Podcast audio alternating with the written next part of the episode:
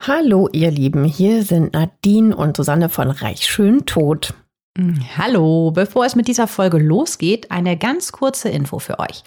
Ab sofort kommen hier keine neuen Folgen mehr. Die gibt es nur noch exklusiv bei Podimo. Genau. Jeden Montag könnt ihr dort eine neue Folge mit einem spannenden Fall aus der Welt der Reichen und Schönen hören. In den Show Notes findet ihr einen Link zu einem Angebot, um die Podimo App 30 Tage kostenlos zu hören. Dort gibt es neben unserem Podcast auch noch viele weitere True Crime Formate. Wir freuen uns, wenn ihr weiterhin mit dabei bleibt. Natürlich freuen wir uns. Und jetzt geht's los mit der Folge. Hallo, hier ist wieder Reich schön tot. Ich bin Nadine. Und ich bin Susanne. Schön, dass ihr eingeschaltet habt. Heute haben wir wieder einen ganz, ganz spannenden Fall für euch rausgesucht, der diesmal in den gehobenen Kreisen von Kanada spielt. Genauer, es geht um einen Doppelmord vor drei Jahren an einem der bekanntesten und wohlhabendsten Ehepaare Kanadas, Dr. Burnett und Honey Sherman. Es geht dabei auch um Betrug, um Verrat und Hass, um Wirtschaftsspionage, um Milliarden von Dollar und traurigerweise auch um eine zerrüttete Familie hinter einer reichen und angesehenen Fassade. Es wird also spannend. Definitiv. Ihr Lieben, noch ein kurzer Nachtrag zur Folge von uns. Unsere neuen Folgen erscheinen ab sofort jeden Montag exklusiv bei Podimo. Geht einfach mal auf reichschöntod.de slash Podimo. Dort könnt ihr Podimo 30 Tage kostenlos testen. Dann legen wir mal los. Heute sprechen wir über Bernard, genannt Barry, und seine Frau Honey Sherman. Barry steht bis zu seinem Tod auf der Liste der reichsten Kanadier an 15. Stelle. Krass. Er ist ein self-made Multimilliardär, der mit seiner Pharmaziefirma Apotex Milliarden Umsätze macht. Haben wir noch äh, genauere Zahlen? Hast du noch was rausgesucht? Ja, ich habe gefunden, dass Apotex heute rund 1,5 Milliarden Dollar Umsatz pro Jahr macht und circa 10.000 Mitarbeiter hat. Angefangen hat das Unternehmen unter Barry Sherman Mitte der 70er mit zwei Mitarbeitern. Also schon ja, ein richtig großer Sprung zu einer extrem großen Firma. Laut deren Homepage stammt jedes fünfte Medikament, das heute in Kanada verschrieben wird, von Apotex. Barrys Frau Honey ist eine richtige Charity Lady. Sie ist in sehr vielen örtlichen Stiftungen und Wohltätigkeitsorganisationen aktiv. Für die spendet sie, beziehungsweise das Paar, extrem viel und Honey hilft auch aktiv bei der Planung von Öffentlichkeitsevents und bei anderen Aktionen mit. Auch die eigene Stiftung der Shermans, Apotex Foundation heißt die, unterstützt Menschen in Gebieten, also wer sowas wie Uganda, Haiti oder Indien in puncto Bildung und Entwicklung. Ja, als ich das gelesen habe, habe ich gedacht, das ist schon echt beeindruckend, was die machen. Ne? Also die sind so ein richtiges Powerpaar, Ja. nicht nur im Sinne so für sich, sondern tatsächlich auch für andere. Ja, total. Honey und Barry Sherman werden überall als das Rückgrat ihrer Gemeinschaft in Toronto beschrieben. Sie spenden wirklich Millionen für wohltätige Zwecke und Bildung.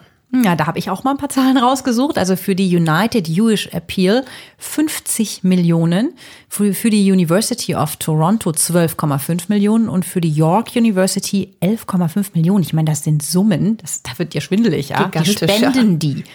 Also vor diesem Hintergrund, dass Und wahrscheinlich auch nicht nur einmal, sondern nur regelmäßig, ne? ja, also sehr, sehr engagiert in ihrer Umgebung und für ihre Mitmenschen, kann man nicht anders sagen. Und vor diesem Hintergrund, also dass sie wirklich sehr, sehr geschätzte Mitglieder der kanadischen High Society sind und so viel Gutes tun, ist es umso verwunderlicher, dass genau diese beiden Wohltäter in ihrem eigenen Haus tot aufgefunden werden. Und sie sind auch nicht einfach nur tot, was ja schon dramatisch genug wäre, sondern es ist die Situation, wie sie entdeckt werden. Sie sitzen nämlich nebeneinander, festgebunden mit Ledergürteln um ihre Hälse. Oh, Das ist schon ein sehr stranges Bild. Also das ist wie so sehr ein, brutal. ja, wie so ein hindrapierter Doppelmord. Und äh, das kommt im eigentlich als sehr eher friedlich bekannten Kanada äußerst selten vor. Ja, so hindrapiert, wie du sagst, irgendwie. Also meinst du, die wurden dann da wirklich so, so in Szene gesetzt oder wie? Tja, wir werden es herausfinden. Wir haben viel zu Ja, besprechen. es stellen sich natürlich sofort zahlreiche Fragen. Wie zum Beispiel natürlich auch, war es ein eventuell sogar erweiterter Selbstmord? Also erst bringt der eine den oder die andere um und anschließend sich selbst. Oder war es ein Doppelmord? Das ist natürlich dann wieder die Frage, was ist denn da das Motiv? Und falls es Mord ist, wer ist natürlich der Täter oder waren es vielleicht sogar mehrere? Also sehr viele Fragen, die wir jetzt klären werden. Beginnen wir in unserem Fall mit dem Leichenfund, nämlich der ist auch schon echt, echt ungewöhnlich. Am 15. Dezember 2017 kommen zwei Makler mit zwei Kaufinteressenten, vermutlich ein Paar, zum Haus an der Old Colony Road Nummer 50 in Toronto, Kanada. Das ist eine sehr gehobene Wohngegend mit Millionen Villen, dicken Mauern und vielen erfolgreichen Menschen in der Nachbarschaft. Die Makler und ihre Klienten werden von Reinigungspersonal hereingelassen. Gemeinsam besichtigen die vier die Räume. Erst die pompöse Eingangshalle, anschließend die edle Küche und eines der Luxusbäder. Im Untergeschoss wollen die beiden Makler dann den Indoor-Pool präsentieren. Doch als sie in die Schwimmhalle kommen, fällt ihnen beinahe das Exposé aus der Hand. Sie sind von einer grausigen Entdeckung geschockt.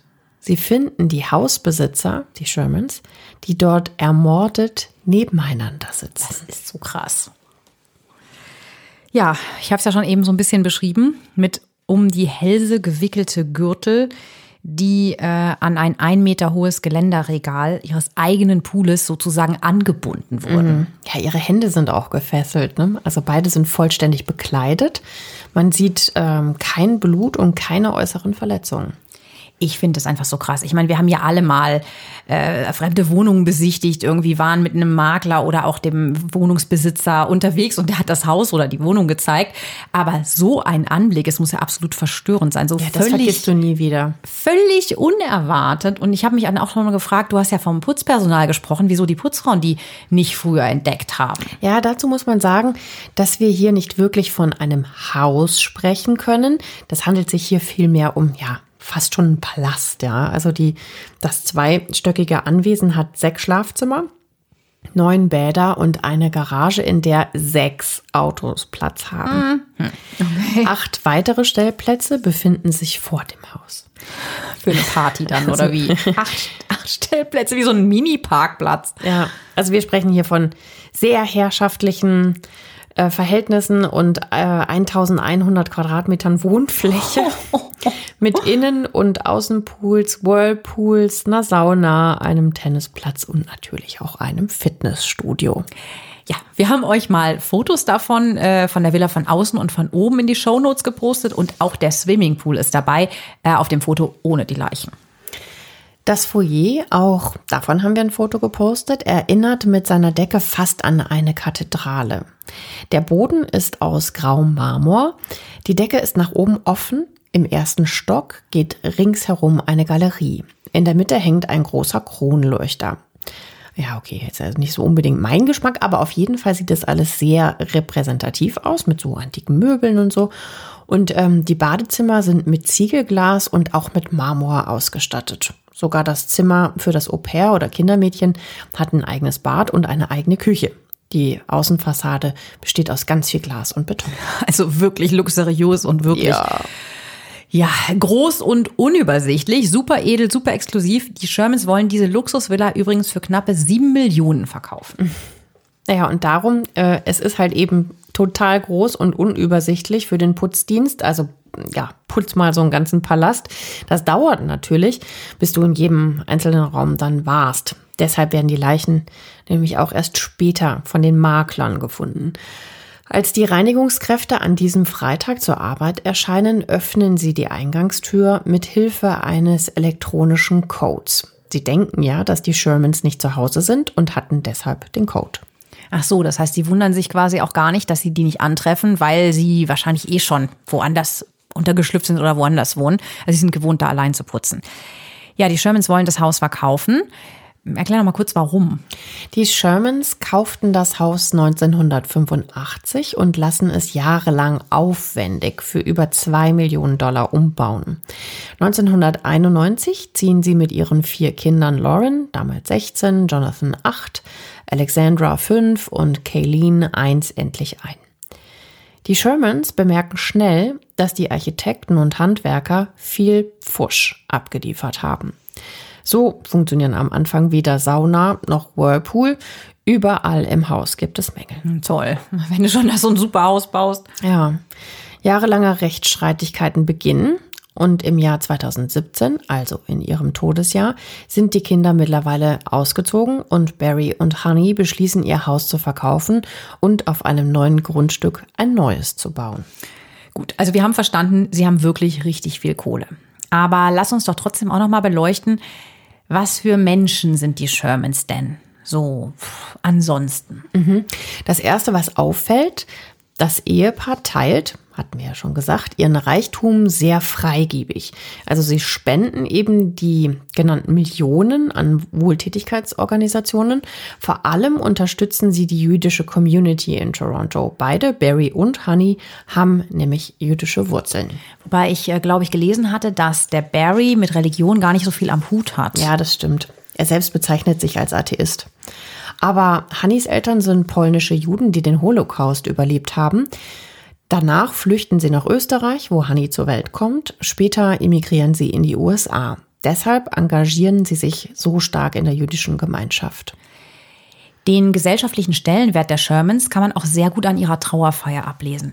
Die findet schon sechs Tage später, am 21. Dezember 2017 statt und es sieht wirklich aus wie ein Staatsbegräbnis. Der Bürgermeister von Toronto, tausende Mitbürger und sogar der Premierminister Justin Trudeau sind erschienen, um zwei der wohlhabendsten und großzügigsten Menschen Kanadas ja, zu verabschieden und die letzte Ehre zu erweisen. Ihr erwachsener Sohn Jonathan, der kommt bei dieser Trauerrede auch auf die besondere Beziehung der beiden zueinander zu sprechen, die sich auch in ihrer Wohltäterschaft wohl ideal ergänzt haben. Er sagt über seine Eltern, Sie waren wie ein Schloss und ein Schlüssel. Alleine sind diese Gegenstände nutzlos, aber zusammen haben sie die ganze Welt geöffnet. Für sich, für uns und für so viele andere. Das hat er echt schön gesagt, ne? Mm, ja. Aber kommen wir mal zurück zu unserem Fall. Wie sahen denn die Stunden vor dem Tod der Shermans vermutlich aus? Tja, das ist zuerst gar nicht so leicht zu rekonstruieren, denn die Ermittler wissen erstmal gar nicht genau, wann die beiden eigentlich gestorben sind. Sie gehen davon aus, dass sie vielleicht schon ein bis zwei Tage tot sind, bevor sie dann vom Makler mit den Klienten überhaupt entdeckt werden. Hä, aber den Todeszeitpunkt, den muss man doch äh, mit den ganzen heutigen Mitteln genauer bestimmen können, oder? Eigentlich schon, aber es ist so, dass die Polizei ehrlicherweise einfach ziemlich im Dunkeln tappt am Anfang. Die Öffentlichkeit schaut ihnen natürlich ganz, ganz genau auf die Finger bei so einem Riesenfall mit so einer Aufmerksamkeit und so einem Interesse an diesen beiden Personen sowieso. Aber die Indizienlage ist mega, mega dünn. Also die können wir uns ja mal ein bisschen genauer angucken. Es gibt zum einen keine Einbruchsspuren. Eigentlich findet man gar nichts groß Ungewöhnliches, nur Hannis Handy in einem Badezimmer, das sie sonst nie benutzt. Das wirft natürlich die Frage auf, wieso war sie da? Floh sie vielleicht vor dem oder den Tätern ins Bad, um von dort die Polizei anzurufen? Ein Anruf ist allerdings nicht bei der Polizei eingegangen. Daher auch da kein Indiz für eine Tatzeit oder sowas, ne? Die Polizei stuft den Fall erstmal nur als auffällig ein. Das heißt, er wird nicht als Verbrechen betrachtet, sondern erstmal als erweiterter Selbstmord. Die Polizei sucht demnach zunächst keine konkreten Verdächtigen. Denn auch die Obduktion ergibt nur das Offensichtliche. Wir hatten ja gesagt, kein Blut, keine äußeren Verletzungen, also beide starben durch Strangulation mit dem Gürtel. Und den Todeszeitpunkt konnte man nicht mit Messung von der Körpertemperatur? Das ist doch so das gängige Mittel eigentlich, ne, dass sie dann so rekonstruieren können. Also die haben erstmal festgestellt, wir können es nicht genau sagen. Weiß ich nicht, vielleicht ob das da unten daran lag, keine Ahnung, welche Temperatur da war, wenn das ein Schwimmbad ist. Mhm. Vielleicht war es ja auch geheizt und wärmer. Man weiß es nicht. Ja. Also ich habe nur gefunden, die Polizei konnte den Todeszeitpunkt nicht bestimmen. Erstmal. Also die ja, frustrierend, ne? Also voll. Ja. Die vier Kinder der Shermans, die sind zu dem Todeszeitpunkt der Eltern zwischen 27 und 42 Jahre alt, sind mit den Ermittlungen dann auch alles andere als zufrieden und heuern auf eigene Faust Privatdetektive an. Aus ihrer Sicht gibt es keinerlei Anhaltspunkte, warum sich ihre Eltern umbringen sollten. Oder noch schlimmer, einer den anderen und dann sich selber töten sollte. Sie haben, so sagen sie, nichts davon gehört, dass die Ehe schlecht gewesen wäre und vermutlich ja dann eher Vater Barry so etwas Grausames getan haben könnte. Und vor allem ein Detail ist ja auch sehr seltsam. Wie käme Barry zu seinen Fesseln, nachdem er seine Frau stranguliert hatte? Hm. Die Sherman-Kinder lassen sogar auf eigene Kosten von einem unabhängigen Pathologen eine weitere Autopsie durchführen. Der kann immerhin den Todeszeitpunkt eingrenzen. Hm, der also jetzt doch. Hm. Mhm. Das Ehepaar muss am späten Abend des 13. Dezember 2017 gestorben sein, sagt er. Das ist wirklich eigenartig, ne? Wieso der das jetzt kann und der Experte der Polizei nicht? Naja, so haben wir es gefunden. Dann rekonstruieren wir mal diesen letzten Tag im Leben von Barry und Honey. Am frühen Morgen des 13. Dezember 2017 scheint alles in bester Ordnung zu sein.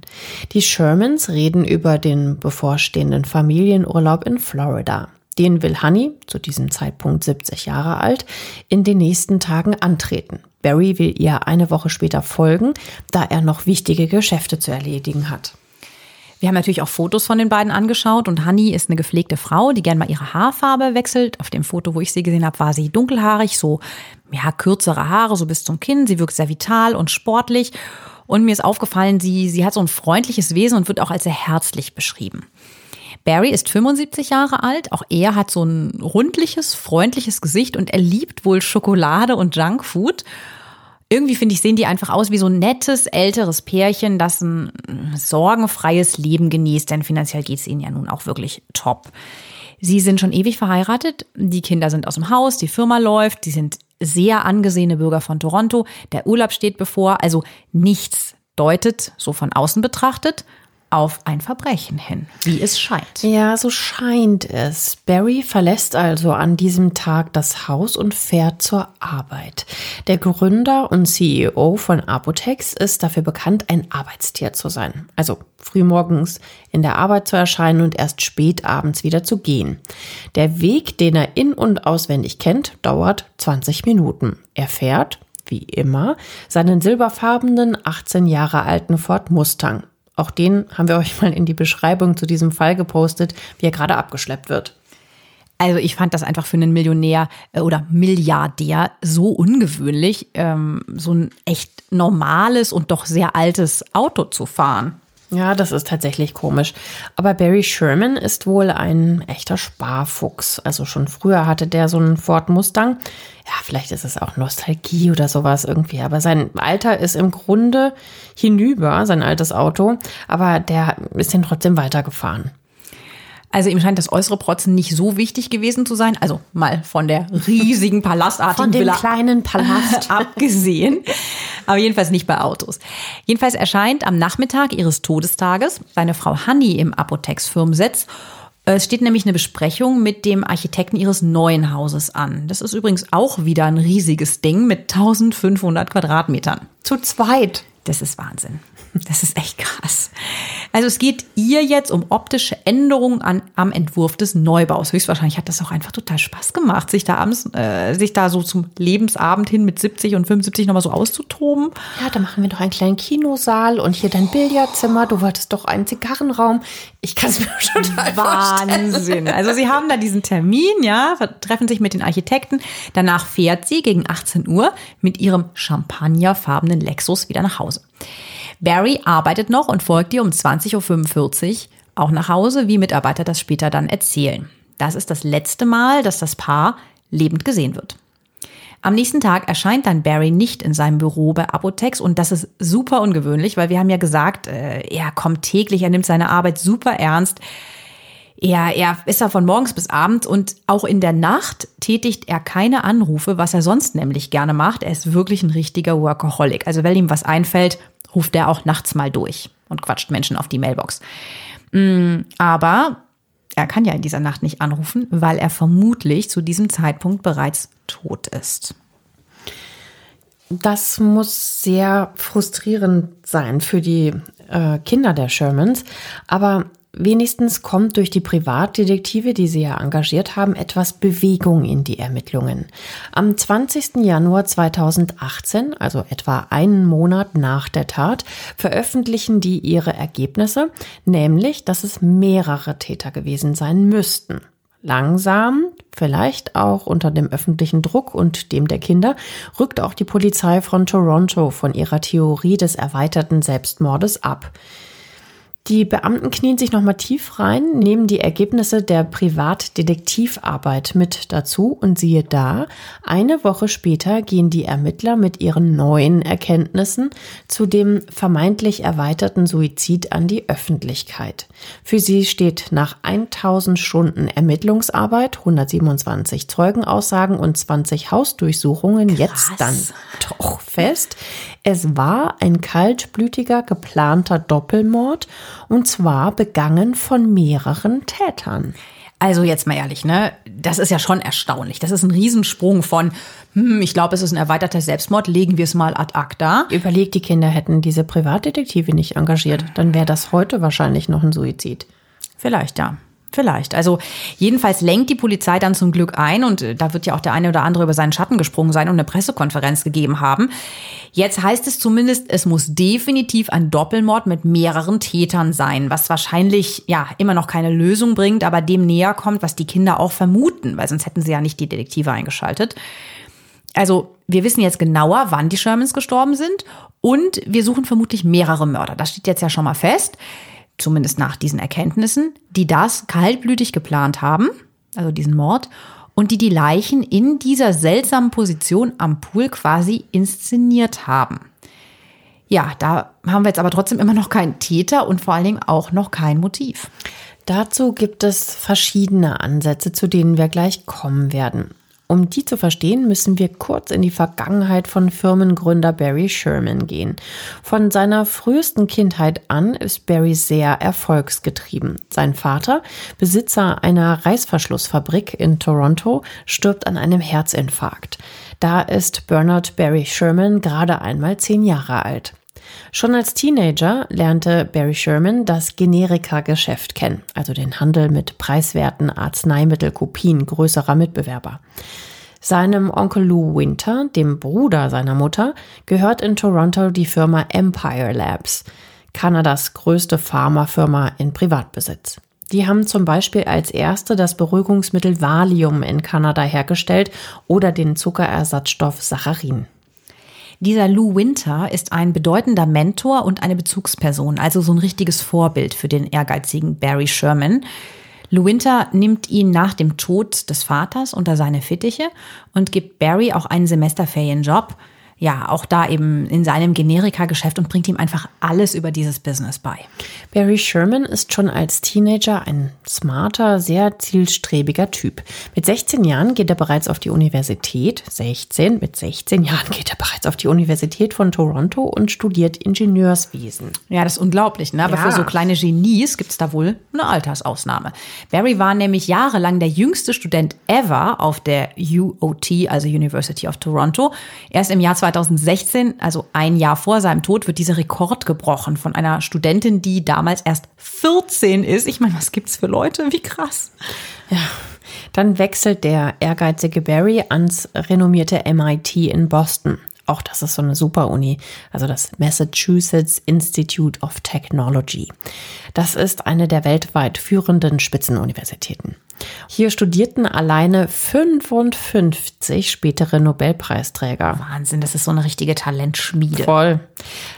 Dort machte Barry auch seinen Doktor in, Achtung, ganz tiefe Ehrfurcht, Astrophysik. Wahnsinn. Also genau das Fach, was wir beide nicht könnten. Doktor in Astrophysik, wo man immer sagt, das ist ja keine Raketenwissenschaft. Äh, ja, er hätte auch das gekonnt. Als sein Onkel Lou Winter, der Bruder seiner Mutter, stirbt, kauft Barry zwei Jahre danach die Firma Empire Labs und schließt ein paar sehr geschickte Deals ab, die ihm schnell Erfolg bringen und die Umsätze der Firma wieder ankurbeln. Der Firma ging es nämlich zwischenzeitlich nach dem Tod von Lou Winter nicht mehr so gut.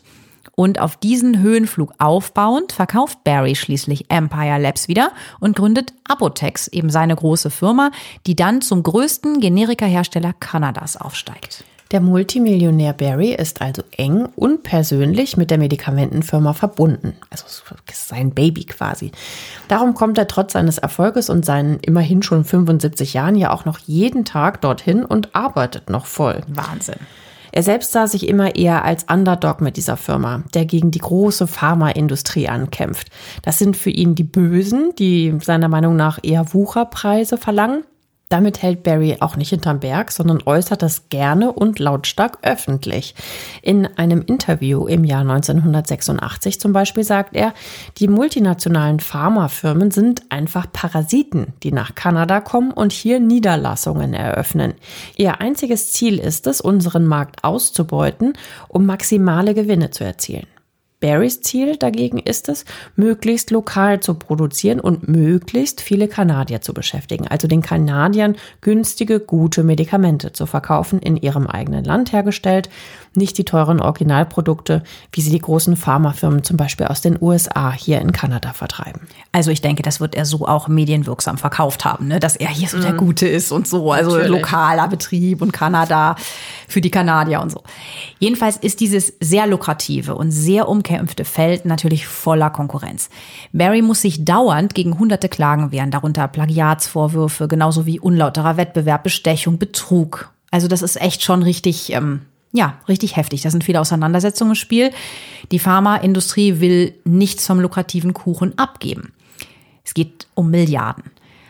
Also es könnte in diesem Konflikt, in diesem Kampf um die Medikamentenmillionen natürlich ein Motiv lauern, bei dem es vor allem um geschäftliche Interessen geht. In Shermans Büro stapeln sich jedenfalls reihenweise die Prozessakten. Über die Jahre führt er rund 150 Prozesse. Auf Tischen, in Schränken, auf Sideboards und auf dem Boden Überall liegen bei ihm im Büro Gerichtsdokumente und Klagen.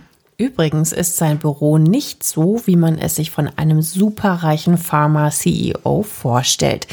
Es ist sehr klein und wirklich eng.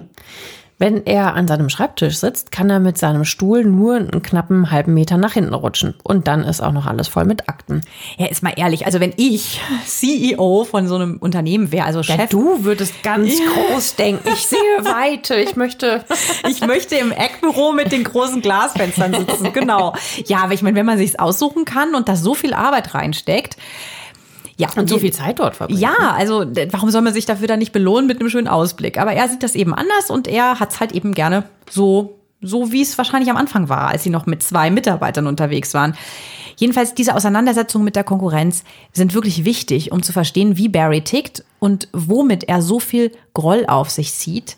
Vielleicht zu viel. Auch der Investigativjournalist Jeffrey Robinson beobachtet die Pharmakriege Anfang der 2010er Jahre in Kanada ganz genau. Er bestätigt, dass Barry von den Gründern und Geschäftsführern der anderen großen Pharmafirmen richtig gehasst wird.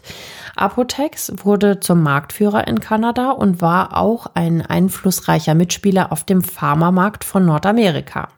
Barry Sherman hatte definitiv überall Feinde so Jeffrey Robinson. Und die wollen dem Treiben des in ihren Augen Emporkömmlings wohl nicht länger tatenlos zusehen. Sie heuern tatsächlich Privatdetektive an, die Barry sabotieren sollen, berichtet der Wirtschaftsjournalist. Sie versuchten, ihm etwas unterzuschieben. Sie sollten ihm entweder Kinderpornos unterjubeln oder ein Kilo Koks in seinem Kofferraum verstecken. Das sollte ihn kompromittieren. Okay, also wir sind Krass. jetzt wirklich ganz tief in so einem... So Mafia-mäßig. Ja, in so einem Thriller drin. Aber das ist ein Journalist, also der hat das zutage gefördert, ich glaube für eine Wirtschaftszeitung, was da so für Machenschaften hinter den Kulissen abliefen. Also die waren sich da nicht zu schade, sich die Hände äh, schmutzig zu machen, um dem Dreck an den Stecken zu binden quasi. Eine Pharmafirma heuert wohl sogar private Ermittler an, die Apotex-Mitarbeiter ausspionieren sollten, um so an belastendes Material gegen Barry Sherman zu kommen. Aber Barry, der Chef, der hat seine Augen scheinbar überall und der sieht zum Beispiel selber einmal private Ermittler, ebenso angehörte private Undercover-Ermittler der Konkurrenz, die hinter seiner Fabrik an Picknicktischen ihr Mittagessen einnehmen. Total geschickt. Also, das ist ja jetzt auch nicht gerade sehr diskret. Ich weiß nicht, was sie sich gedacht haben. Hallo ob Barry, möchtest du auch ein Sandwich? Wir spionieren dich gerade aus. Ja, und diese Spione in Anführungszeichen sollen halt genau beobachten, wer zur Hintertür rein und raus geht. Barry ist äußerst vorsichtig, was seine Geschäfte und sein eigenes Verhalten angeht. Er wird dadurch fast schon paranoid. Ja, gut, man kann es verstehen, ne? Ja, wenn du ständig da jemanden hocken siehst und der dich bespitzelt und so, ja klar. Ja, hat auf jeden Fall auch alles der Jeffrey Robinson rausgefunden. Barry selber kann aber auch unfair spielen. Als er nämlich herausbekommt, dass einer seiner leitenden Angestellten eine Affäre mit einer Frau aus einem Konkurrenzunternehmen hat, zwingt er diesen Mitarbeiter, seine Beziehung auszunutzen. Und am Ende gelangen so dann tatsächlich Betriebsgeheimnisse der Konkurrenz in Barrys Hände. Das finde ich ja schon auch ein bisschen ja, mies. Okay. Okay, jetzt wissen wir zwar, dass die Pharmabranche kein Ponyhof ist und Barry auch nicht immer Mr. Nice Guy ist, aber was hat das jetzt alles dann mit den Doppelmorden zu tun? Naja, es geht ja immer noch um ein mögliches Motiv und die Bedrohung, die Barry empfindet, nimmt schon wirklich ungewöhnliche Züge an. Also Apotex selber veröffentlicht zum Beispiel einmal ein Statement in der New York Times, das so lautet, Mr. Sherman hat Todesdrohungen erhalten. Barry macht selbst so düstere Witze darüber, dass seine Konkurrenten ihn wohl eliminieren wollen. Aber das ist schon echt seltsam, das auch so offensiv anzugehen, finde ich. Und ich meine, gut, jetzt ist er halt tot, ne? Nach dem Fund der beiden Leichen der Shermans durchsucht die Polizei deshalb natürlich auch den Firmenhauptsitz, die Büros und die übrigen Standorte von Apotex. Die Ermittler versuchen vor diesem Hintergrund von Feindseligkeit und Konkurrenz eine mögliche Verbindung zwischen Barrys Geschäftsaktivitäten und seinem seltsamen Ableben herzustellen. Aber sie finden nichts. Oder gibt es doch ein ganz anderes Motiv? Also ich meine, Honey ist ja auch umgebracht worden. Könnte es vielleicht nicht doch was Persönliches sein? Also vielleicht auch etwas, das sie betrifft? Dazu müssten wir uns die Familiengeschichte der Shermans ein bisschen genauer ansehen. Ja, es gibt tatsächlich was sehr Interessantes. Allerdings nicht auf Honeys, sondern auf Barrys familiärer Seite. Und dafür müssen wir 55 Jahre zurückgehen. Barry ist damals 22 Jahre alt. Wir hatten ja eben schon Barrys Onkel Lou Winter erwähnt, den Gründer der Pharmafirma Empire Labs, den Bruder seiner Mutter. Er führt den jungen Barry ja als Teenager ins Medikamentenbusiness ein. Lou Winter stirbt Anfang November 1965 und nur 17 Tage später stirbt auch noch Lou Winters Frau. Und das sind die beiden, die Barry immer so ein bisschen als Ersatzfamilie gesehen hatte. Barrys jüngere Cousins, der damals vierjährige Carrie und seine drei noch jüngeren Brüder, sind somit Waisen. Auf einmal steht auch das bisher erfolgreiche Unternehmen von Barrys Onkel, Empire Labs, also auch ohne Chef da. Erst zwei Jahre später kauft Barry die Firma aus dem Nachlass der Winters. Zwischenzeitlich baut die Firma finanziell stark ab. Am Anfang, nach dem schweren Schicksalsschlag für seine Cousins, besucht der damals 22-jährige Barry die vier Brüder. Aber so richtig viel anfangen kann er mit denen ehrlicherweise nicht. Das sind halt einfach auch noch Kinder, ne? Also die sind zwischen ein und vier Jahre alt. Also 20 Jahre jünger als Barry. Mm, ja. Ja, und äh, diese Kinder wohnen mittlerweile bei Adoptiveltern. Bald bricht deswegen dann auch der Kontakt ab, ohne jetzt einen bestimmten Grund zu haben oder so. Es verläuft sich halt einfach. Ich meine, klar, die haben keine Gemeinsamkeiten. Das eine ist ein junger, erwachsener Mann und das andere sind Kinder. Ja, und während Gary durch seine Generika zum richtig reichen Mann wird, kämpfen seine Cousins mit Problemen. Manche bekommen Ärger mit dem Gesetz, weil sie drogenabhängig werden. Barrys Cousin Carrie Winter nimmt erst Heroin, Koks und später sogar Crack, was ja extrem schnell abhängig macht. 16 Jahre später ändert sich plötzlich etwas. Barry, der ist jetzt 38 Jahre alt, nimmt wieder Kontakt zu seinen Cousins, den, also diesen vier Winterbrüdern auf, die sich eigentlich gar nicht mehr so richtig an ihn erinnern können, weil sie halt damals so jung waren, als der Kontakt abbricht. Ähm, vor allem der kleine Dana Winter ist ganz begeistert und redet die ganze Zeit über Barry Sherman, der sehr reich war, erzählt der andere Cousin Carrie Winter später. Dana Winter erklärt seinem älteren Bruder, dass Barry der Typ ist, der die Firma ihres Vaters Lou übernommen hat. Hm. Ja, die Firma des Vaters hat er übernommen. Ne? Mhm. Wir verraten mal so viel. Hier verbinden sich wieder die Fäden in einer Geschichte, die ja bekanntlich mit Doppelmord endet. Barry erkennt, dass seine Cousins echte Probleme haben. Immer wenn sie bei ihm auftauchen, haben sie entweder Ärger im Schlepptau oder sind auf Drogen. Dana genauso wie Carrie. Trotzdem oder vielleicht auch gerade weil er um diesen unerwarteten Tod seines Ziehvaters Lou Winter ja weiß, der ja auch für ihn so eine wichtige Person war, ist Barry nach 16 Jahren Funkstille jetzt bereit, seinen Cousins zu helfen. Der Generika-Milliardär tut alles, um sie darin zu unterstützen, auf eigenen Beinen zu stehen. Er finanziert zum Beispiel Carries Gründung einer Firma für Renovierungsarbeiten, Er bezahlt ihm die dafür nötige Ausbildung, das Grundstück und das Gebäude. Auch Autos und Ferienwohnungen verteilt der Multimillionär großzügig. Über 15 Jahre summieren sich die Ausgaben alleine für den ältesten Cousin Carrie auf sage und schreibe 8 Millionen Dollar. Barrys Frau Honey Sherman ist allerdings gar nicht davon begeistert, dass ihr Mann so viel Geld in seine neue alte Familie steckt. Bei einem Besuch bei den Shermans kommt es zum Streit zwischen Carrie und Honey, erzählt Carrie später. Honey schreit ihn zum Schluss wohl sogar an und beschimpft ihn. Carrie kommt das alles irgendwie komisch vor. Warum ist sein Cousin weiterhin dermaßen großzügig, obwohl das seiner Frau offensichtlich so gar nicht gefällt? Ehrlich gesagt ist das aber auch wirklich komisch. Warum entdeckt Barry plötzlich nach 16 Jahren die engen Familienbande zu seinen Cousins? Er ist ja eher als Workaholic bekannt, für den nur die Arbeit zählt. Und auch mit seiner eigenen Familie, mit seinen eigenen Kindern verbringt er kaum Zeit. Also die große Frage ist ja wirklich, warum investiert der Milliardär und gewiefte Geschäftsmann Barry Sherman 15 Millionen Dollar in seine drogensüchtigen Cousins, mit denen er jahrelang nichts am Hut hatte. Diese 15 Millionen ist mhm. jetzt so alles zusammengerechnet. Ne? Wir hatten ja gesagt, acht entfallen alleine auf den Carry. Warum ist er so hinterher, den auf eigene Füße zu stellen? Warum ist ein Mann plötzlich so großzügig, der selber ein uraltes Auto fährt und ein winziges Büro hat? Barry schenkt seinem Cousin Carrie nicht einfach so das Geld. Er erhöht lediglich immer mal wieder den Kreditrahmen bei der Bank von Montreal. Und dafür muss Carrie ihm, also Barry, jedes Mal einen Schuldschein unterschreiben. So behält er den Einfluss auf seinen Cousin, der finanziell mittlerweile völlig von ihm abhängig ist, unter Kontrolle. Barry selber sieht das übrigens anders und erklärt seine Großzügigkeit so, dass er eben einfach gerne Freunden und Verwandten hilft. Carrie überlegt mittlerweile natürlich, was die wahren Gründe für das spendable Verhalten seines Cousins sein könnten.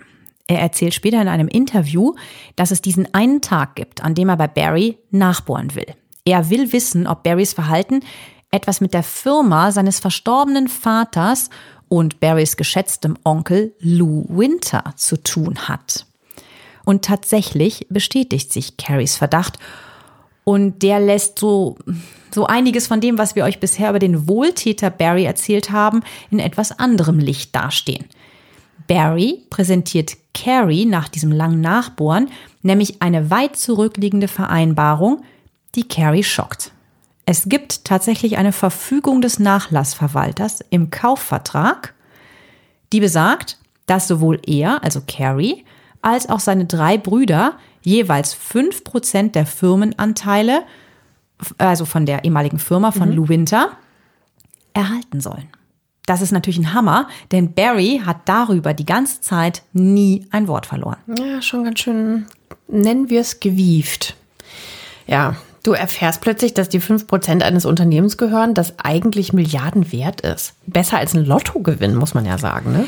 Eigentlich ja, aber nicht ganz so schnell, denn Barry kauft ja damals, also vor mittlerweile 50 Jahren, die Firma Empire Labs aus dem Nachlass der Winters, verkauft sie dann aber wieder und gründet halt seine Firma Apotex. Jetzt ist halt die Frage, ist Apotex damit der Rechtsnachfolger von Empire Labs? Dann würden nämlich den Winterbrüdern tatsächlich jeweils 5% zustehen oder ist das getrennt zu sehen? Denn Barry bestreitet es natürlich vehement, dass es da einen Zusammenhang gibt. Ne? Ja klar, also vorher gab es Empire Labs und daraus wurde Apotex, was natürlich eigentlich zwei verschiedene Firmen sind. Aber klar, die eine gäbe ja, es ohne die andere nicht. Das ist eben nämlich genau die Frage. Empire Labs war im Grunde pleite, als er die Firma übernimmt, sagt Barry. Und ohne ihn wäre die Firma untergegangen. Da wäre nämlich gar nichts mehr da gewesen. Und die Neugründung von Apotex hätte rein gar nichts damit zu tun. Ich meine, so muss er natürlich jetzt auch argumentieren. Ne? Die Fronten zwischen den Cousins sind natürlich jetzt extrem verhärtet. Es geht halt auch um richtig viel Geld. Ja. Carrie zieht mit seinen Brüdern 2007 vor Gericht. Es entsteht ein erbitterter Rechtsstreit, der zehn Jahre dauern wird. Dabei geht es ja um nicht weniger als um vier mal fünf Prozent, also 20 Prozent von Barrys Firmenvermögen, das auf knapp fünf Milliarden Dollar geschätzt wird. Wir reden hier also von einer Milliarde Dollar. Das ist krass, ja. Nach zehn Jahren, übrigens nur drei Monate vor dem Tod der Shermans, fällt das Gericht dann seine Entscheidung. Und der Sieger dieser Auseinandersetzung heißt Barry Sherman. Das Gericht folgt der Argumentation des Milliardärs, dass die Vereinbarung nur für die Firma Empire Labs gilt, die er aber vor der Gründung von Apotex ja wieder verkauft hat. Aber ist das so einfach? Oder hatte der Barry da einfach nur gute Anwälte? Ja, warte ab. Für Carrie kommt's noch dicker. Das Gericht stellt nicht nur fest, dass er und seine Brüder keinen Anspruch auf 20 Prozent des Firmenvermögens ihres Cousins Barry Sherman haben, sondern auch, dass die Schuldscheine, die Carrie über all die Jahre unterschrieben hat, natürlich noch gültig sind. Also statt Multimillionär zu sein, hat Carrie Schulden in Höhe von 8 Millionen Dollar, die sich über die Jahre durch Barrys Finanzspritzen aufsummiert haben. Zudem müssen die Winterbrüder jetzt auch noch 300.000 Dollar an Prozesskosten zahlen. Also alles hat sich genau ins Gegenteil verkehrt. Alles, was sie wollten, hat nicht funktioniert. Ja, ja. ja, weil alles, was bei den Cousins nach dem Prozess übrig bleibt, ist eine klarerweise oder zumindest nachvollziehbar blanker Hass. So kann man das dann auch aus diversen Interviews herauslesen. Denn in ihren Augen ist Barry nicht der liebenswerte Mensch, der bereitwillig Geld verschenkt, so wie er sich ja gerne in der Öffentlichkeit präsentiert. Ihm geht es immer nur um eins, Geld und wie man möglichst viel davon verdient. Egal, wen er dabei zerstören oder dafür bescheißen muss. So die harten Worte der Winterbrüder. Also klar, die Cousins sind alles andere als gut auf den Pharma-Milliardär zu sprechen. Und Carrie gibt in einem Interview rund einen Monat nach Barrys Tod sogar zu, dass er mit diesem Urteil klar ein Motiv für den Mord gehabt hätte. Wir haben uns das angeschaut und er sagt dort, ja, ich hatte Gründe, ihn aus dem Weg zu räumen und ich hatte die Gelegenheit dazu. Er gibt sogar zu, dass er sich bildlich vorgestellt hat, wie er ihn töten würde.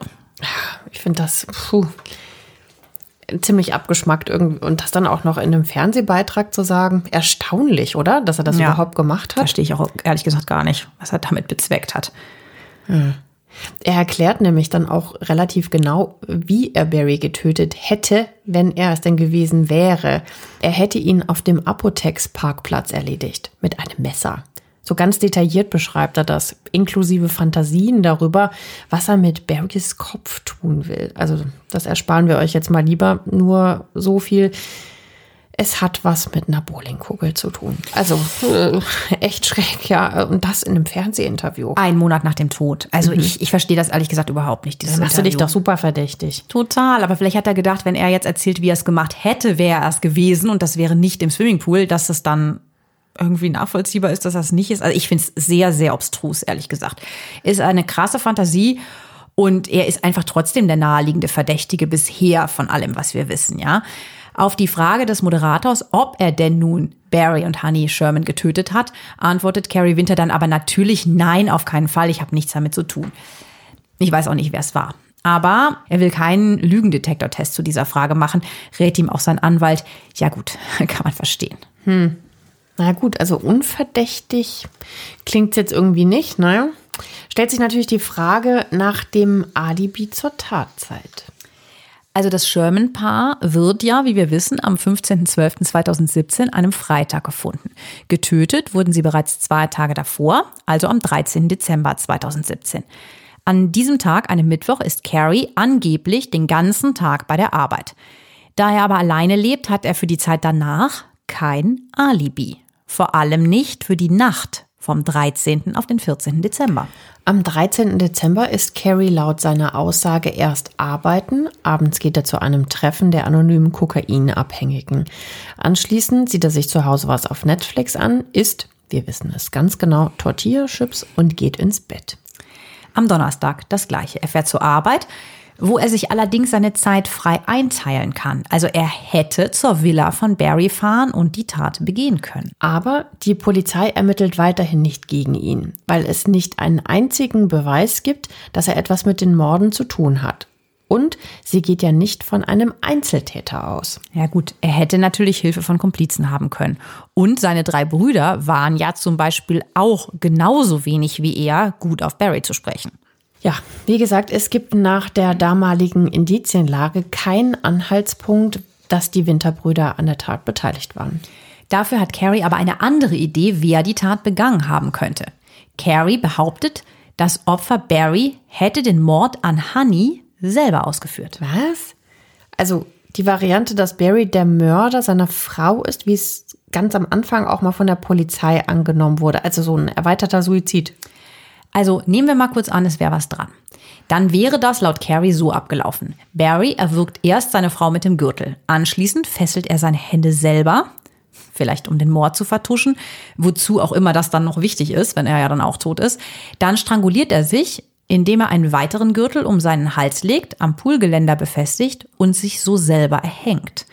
Das ist wohl eine gängige Selbstmordpraxis in Gefängnissen. Aber wie, wie willst du das denn befestigen, wenn du schon deine Hände selber gefesselt hast? Naja, oder er muss es erst drum geknotet haben, dann die Hände gefesselt und sich dann sozusagen zurück Ja. also fallen lassen.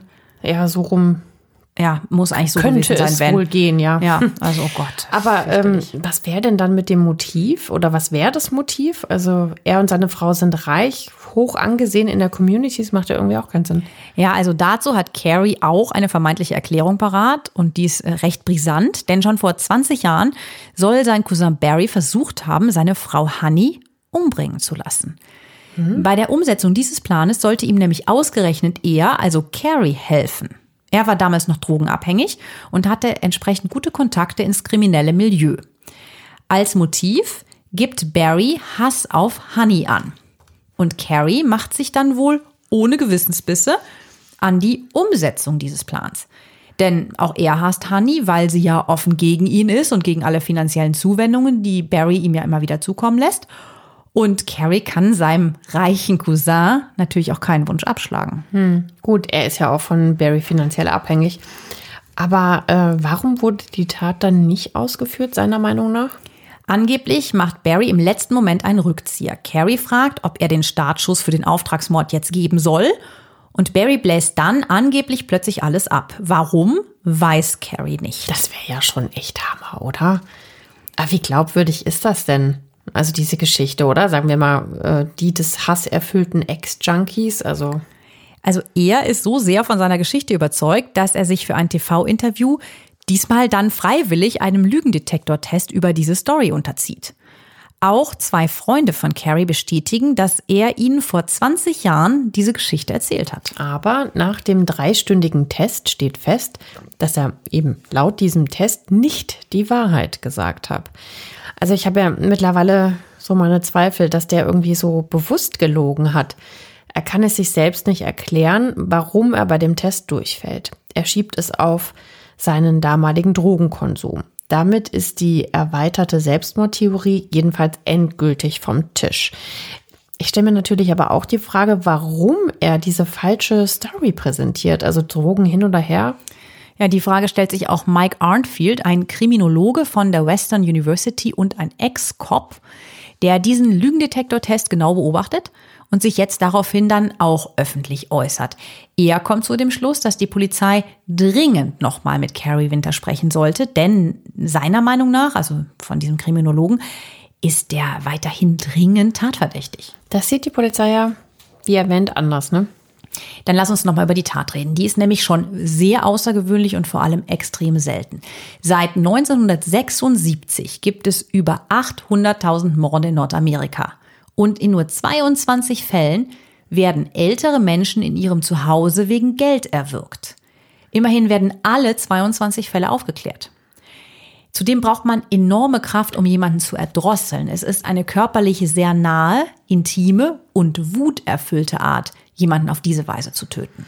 Kriminologe Mike Arnfield hat daher seine Zweifel, dass es sich um eine Hinrichtung oder einen Auftragsmord gehandelt hat, so wie die Staatsanwältin vermutet. Das würde nämlich ein hochprofessionelles Vorgehen voraussetzen. Normalerweise werden solche Opfer eigentlich erschossen. Das geht schnell und kann aus einer gewissen Entfernung erledigt werden. Ist ja auch nachvollziehbar, ehrlich gesagt. Ne? Aber zwei Menschen zu erwürgen, das passt irgendwie so gar nicht ins Bild von Profikillern. Also das dauert natürlich deutlich länger, die Opfer wehren sich ja auch heftig. Der Kriminologe kritisiert, dass nur noch in diese Richtung ermittelt wird. Er geht davon aus, dass es sowohl persönliche als auch finanzielle Gründe für die Morde gegeben haben muss. Also getreu dem Motto, folge dem Geld, dann findest du den Täter.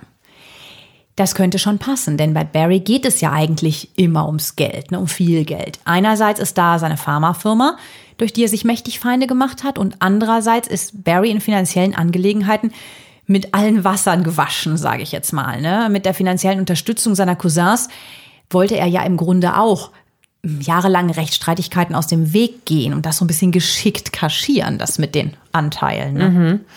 Dass er das aus reiner Menschenfreundlichkeit macht, wie er das gerne halt so darstellt, halte ich auch mittlerweile für unwahrscheinlich. Generell ist er ja nicht so der gesellige Typ. Also man muss sich das mal vorstellen, wenn die Familie in den Skiurlaub fährt, dann vergnügen sich Honey und die Kinder auf der Piste, während Barry im Hotelzimmer Geschäftspapiere durcharbeitet.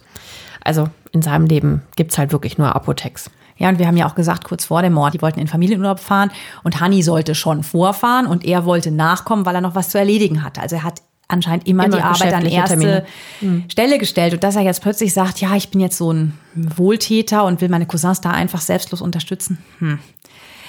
Barrys Geschäftsfreund Frank D'Angelo bringt dann neben Mord durch ein Familienmitglied oder durch Auftragskiller noch eine dritte Theorie ins Spiel. Er glaubt, dass es unbekannte Täter waren. Er meint, dass jemand Fremdes abends zu den Shermans nach Hause gekommen sein könnte. Er sagt, dass die Shermans immer allen geholfen haben. Also wenn jemand an ihrer Tür geklingelt und um Hilfe gebeten hat, haben sie ihn reingelassen, selbst wenn sie ihn gar nicht kannten. Diese etwas hm, weit hergeholte Theorie würde zumindest erklären, warum es keine Einbruchsspuren gab. Hm, das überzeugt mich jetzt aber irgendwie nicht so richtig.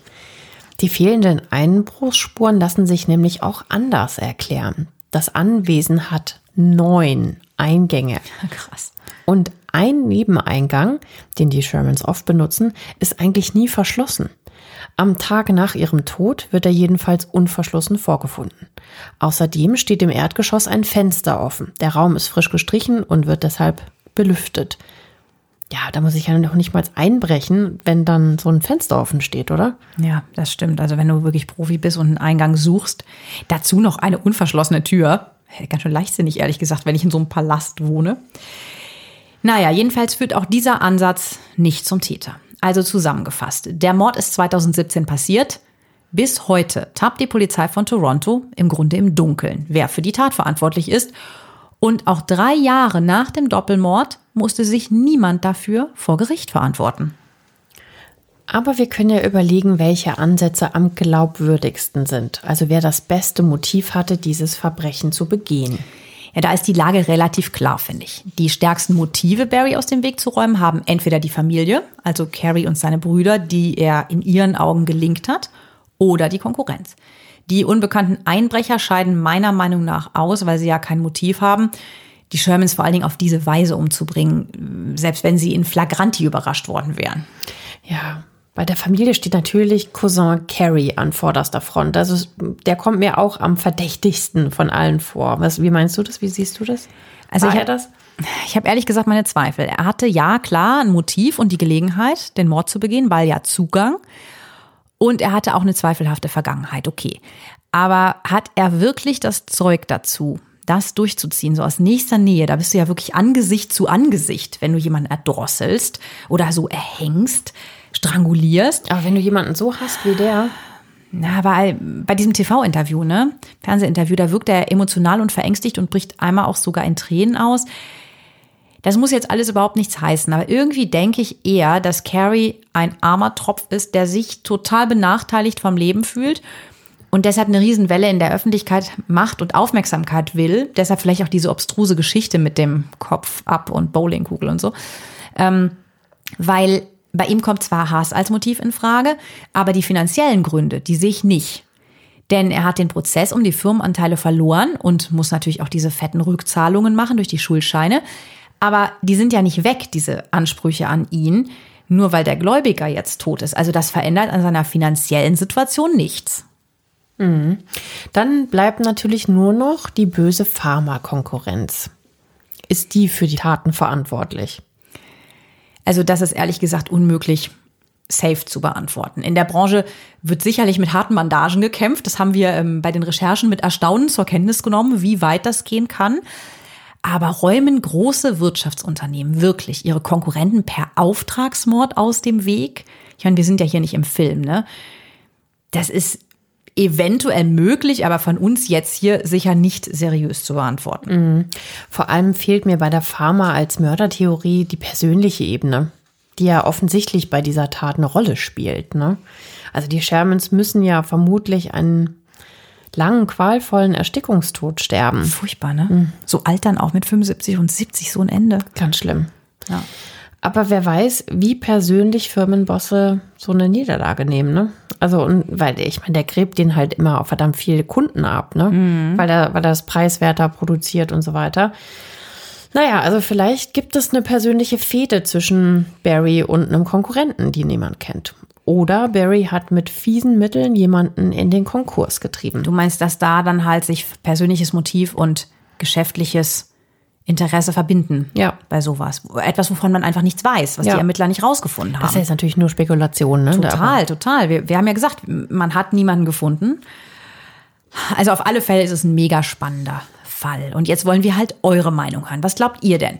Wer sind eurer Meinung nach der oder die Täter? Auftragskiller der Pharmaindustrie oder doch ein hasserfülltes Familienmitglied? Schreibt's uns und hinterlasst uns eure Kommentare. Wir freuen uns drauf. Und wir lesen wirklich alles. Ähm, schreibt uns gerne an reichschöntod.julep.de. Reichschön mit OE, Tod, alles in einem Wort, at julep, J-U-L-E-P.de.